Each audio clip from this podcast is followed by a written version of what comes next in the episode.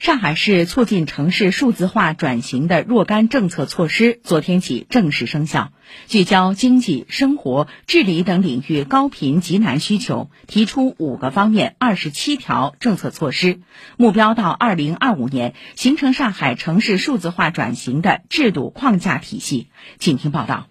市发改委副主任裘文静介绍，上海将在全市数字化转型应用场景建设中试点赛马制和最佳实践等机制，以接榜挂帅形式支持有条件企业参与一网通办和一网统管应用程序与算法开发，探索实施使用效果与服务费挂钩的激励机制。为加大公共数据开发开放。本市将探索建立政府公共数据授权运营机制，建立完善多元化主体公平准入的运营体系，让数据这种新型的要素更多的赋能社会主体，产生更多的经济和社会价值。政府公共数据授权运营机制将通过交通领域的 MAS 系统进行试点推进。该系统1.0版本将于今年底推出，包括便捷停车、一键叫车、绿色出行引导等功能。今年国庆前后就将实现随身码在本市部分地面公交、轮渡线路试点应用。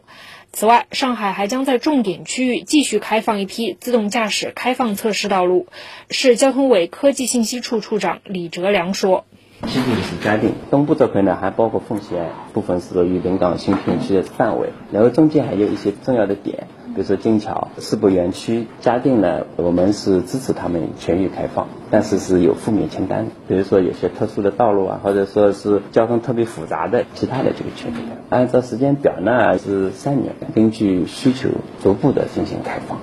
根据若干政策措施，市国资委还将制定国有企业数字化转型的标准、国有企业数字化转型企业场景项目清单等，开展一到两家国有企业数据资产试点，力争数字经济核心产业营收五年翻一番，百分之八十以上国有企业初步实现数字化转型。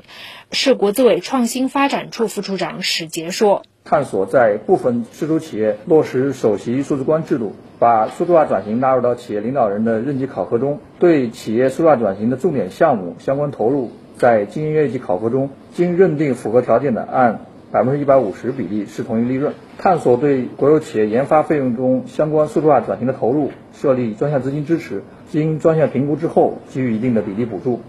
以上由记者孙平报道。